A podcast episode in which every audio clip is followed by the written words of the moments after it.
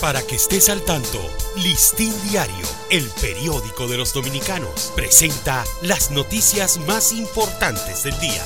Buen día, feliz inicio de semana. Hoy es lunes 10 de diciembre de 2023.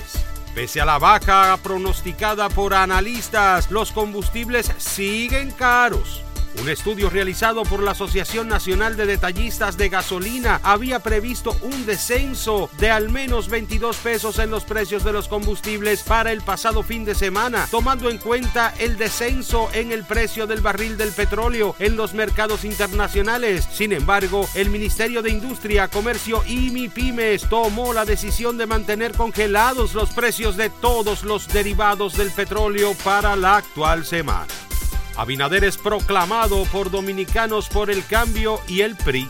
Con la consigna de que nadie lo ha hecho mejor, el candidato del Partido Revolucionario Moderno, Luis Abinader, fue proclamado candidato presidencial por los partidos Dominicanos por el Cambio y Revolucionario Independiente. Leonel Fernández recorre el Cibao y acusa al gobierno de incumplir y mala paga.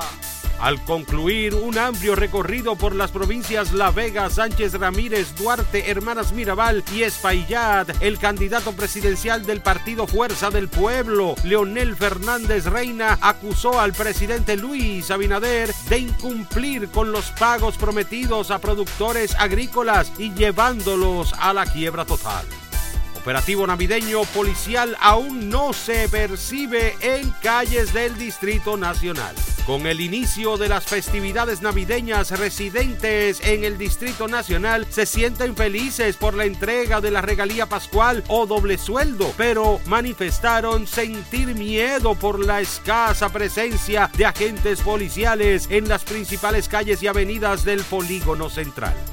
Usuarios del sistema financiero se quejan por restricciones con el dólar. Varios clientes de la banca se quejaron al listín diario de que no pueden retirar más de 10 mil dólares en un día de sus cuentas porque hay entidades que les limitan con la entrega de la divisa, mientras oficiales de negocios explican que hay restricciones y se aplican para todas las personas físicas.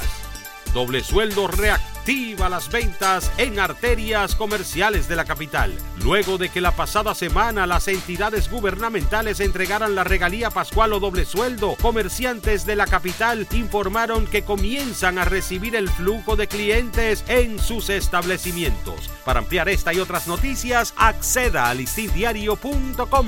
Para Listín Diario, soy Dani León. Para que estés al tanto, Listín Diario, el periódico de los dominicanos, presentó las noticias más importantes del día.